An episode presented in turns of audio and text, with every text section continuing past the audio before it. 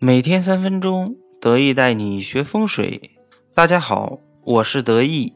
今天得意要在节目里祝贺一位朋友喜得贵子，希望各位听友也在节目的下方来点个赞，一起跟得意来为这对幸福的夫妻送上美好的祝福。说起他们家嫂子怀孕的时候，确实挺惊险的。起初是因为胎心不稳。吓得大哥连工作都不去了，天天在家端茶倒水的伺候。后来嫂子又得了妊娠糖尿病，搞得是一人怀孕，全家上阵。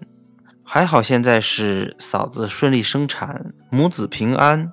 为此呢，得意也特意录制了这期孕妇应该注意的风水禁忌，分享给各位即将成为父母的夫妻们。首先呢，孕妇切记不可以轻易换房。有些老公疼爱太太，在其怀孕之后呢，想对方住的舒适一些，于是呢，就会将另外一个房间装修的十分漂亮，然后原来受孕的房间就不睡了，到新房去睡，这是大忌。从风水旺气与煞气的角度来讲，风水在当时一定合理，才会有如此喜庆的事情。一旦换到新的房间，则风水布局可能出现问题。这样一来，就极有可能受到衰气或是煞气。房间犯着衰气或煞气，一般流产的风险也会随之增加。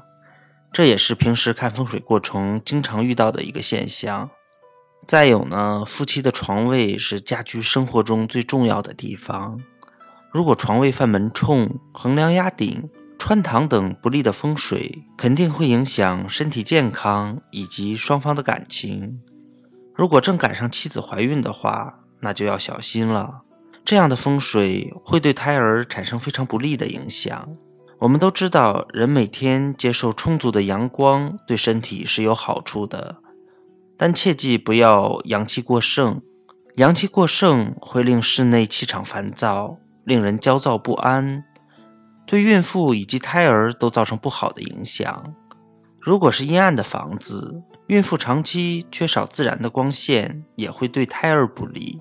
还有人会在卧室里面去摆放鱼缸，鱼缸会导致潮湿。卧室太阴太湿，容易造成阴阳不调和。其次呢，阴暗的房间温度低，女性长期受到凉气的侵扰，身体呢就会着凉。而阴湿多暗位，也容易滋生细菌以及阴性的物质。如果孕妇又正好是阴性体质的话，也是会成为导致孩子容易流产的重要原因。再有呢，怀孕期间不宜参加婚礼，更不能迎接结婚的礼车，以免胎儿受到惊吓；也不可以去吃喜宴或喜饼、喜糖等，以免喜上冲喜，危及母子。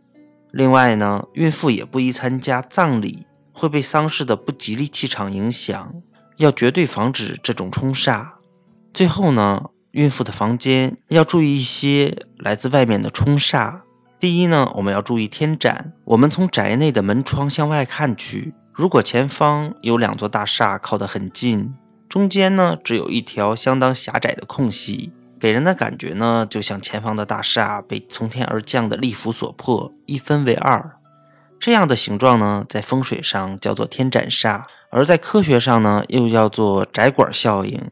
它可以放大吹进来的气流，对房间的气场影响很大，很容易导致孕妇流产以及其他的身体问题。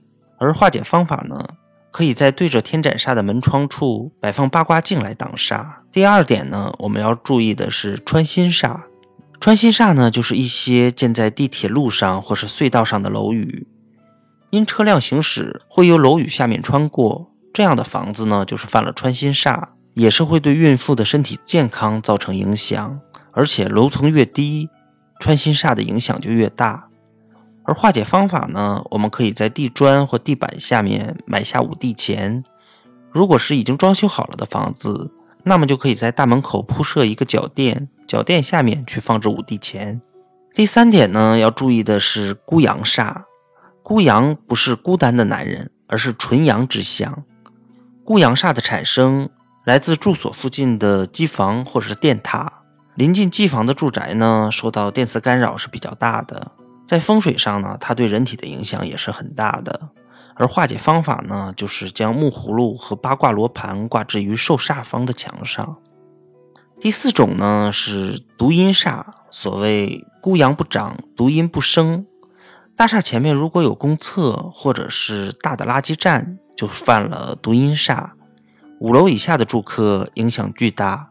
垃圾站若贴着自己的住所，垃圾站若贴着自己的住所，凶煞性重。如果它远离住宅，那么力量就会轻一些。